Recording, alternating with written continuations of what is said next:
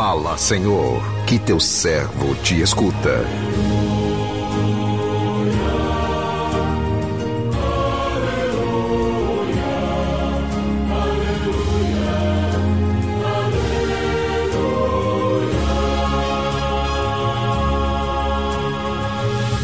O Senhor esteja convosco, Ele está no meio de nós.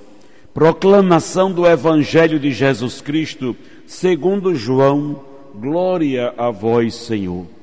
Depois que Jesus saciara os cinco mil homens, seus discípulos o viram andando sobre o mar. No dia seguinte, a multidão que tinha ficado do outro lado do mar constatou que havia só uma barca e que Jesus não tinha subido para ela com os discípulos, mas que eles tinham partido sozinhos. Entretanto, tinham chegado outras barcas de Tiberíades, perto do lugar onde tinham comido o pão depois de o Senhor ter dado graças. Quando a multidão viu que Jesus não estava ali, nem os seus discípulos, subiram às barcas e foram à procura de Jesus em Cafarnaum. Quando o encontraram no outro lado do mar, perguntaram-lhe: Rabi, quando chegaste aqui? Jesus respondeu: Em verdade, em verdade eu vos digo, estáis me procurando, não porque vistes sinais, mas porque comestes pão e ficastes satisfeitos. Esforçai-vos, não pelo alimento que se perde, mas pelo alimento que permanece até a vida eterna e que o Filho do Homem vos dará. Pois este é quem o Pai marcou com seu selo. Então perguntaram: o que devemos fazer para realizar as obras de Deus. Jesus respondeu: A obra de Deus é que acrediteis naquele que ele enviou. Palavra da salvação, glória a vós, Senhor.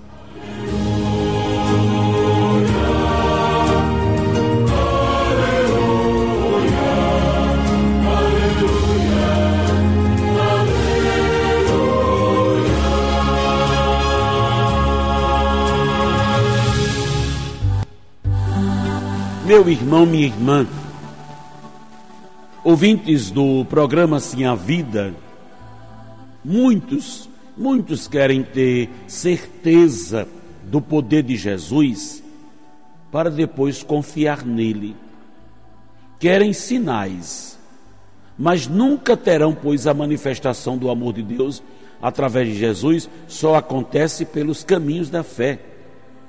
A fé é um dom gratuito um dom gratuito de Deus, e esse dom já é um sinal do seu amor por nós. Quem abraça a fé não caminha sem rumo, não se deixa levar pelos caminhos incertos, pois tem uma meta: chegar ao Pai.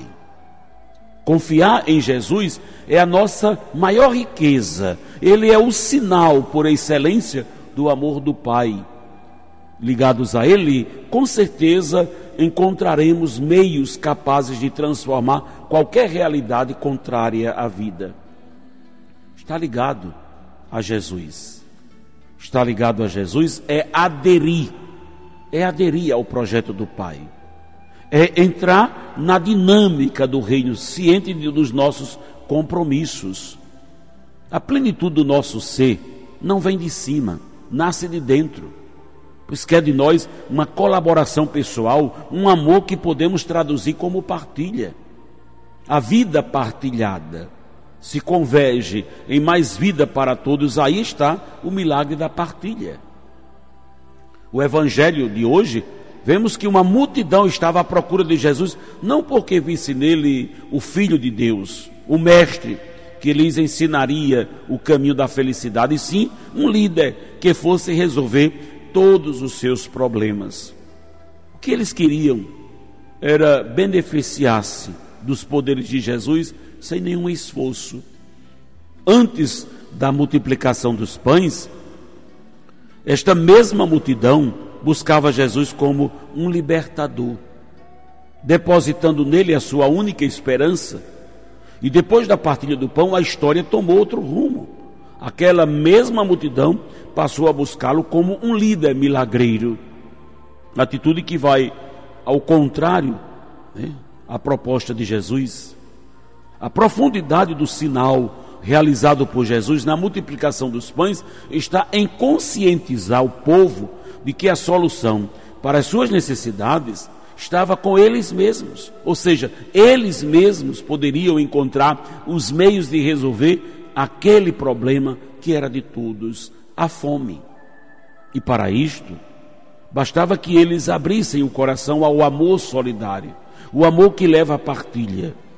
O milagre foi realizado por Jesus, mas o instrumento foi o povo, simbolizado naquele menino que doou o pouco que tinha, cinco pães, dois peixes. O que vem nos afirmar que Jesus não quer agir sozinho, ele quer agir no mundo através de nós. O episódio nos fala também da força que podemos ter quando nós nos organizamos dentro do espírito da partilha. Para a tristeza de Jesus, aquela multidão ficou só no milagre.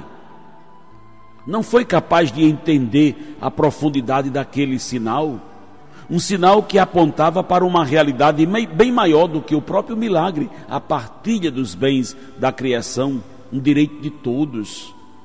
Estás me procurando? Não porque vistes sinais, mas porque comestes pão e ficastes satisfeitos. De libertador, Jesus passou a ser visto como alguém que mata a fome que não condiz com o Evangelho, pois Deus não enviou o seu Filho ao mundo com a finalidade de resolver os nossos problemas, nem para realizar milagres. Jesus veio ao mundo para nos ensinar. Ele quer, Ele quer que caminhemos com nossas próprias pernas. O que precisamos buscar nele é força, discernimento para a caminhada. Trabalhar pelo pão que não perece, é pautar a vida no exemplo de Jesus. Jesus é o pão do céu para a vida de todos. Ele é amor que se doa. Cheguemos a Ele, não para nos preencher a nós mesmos, mas para doar e para amar. Jesus se faz pão em Jesus, Deus se faz pão em Jesus, Ele é o pão descido do céu. Agora não é mais preciso pedir deste pão, pois Ele se oferece como nosso alimento na Eucaristia.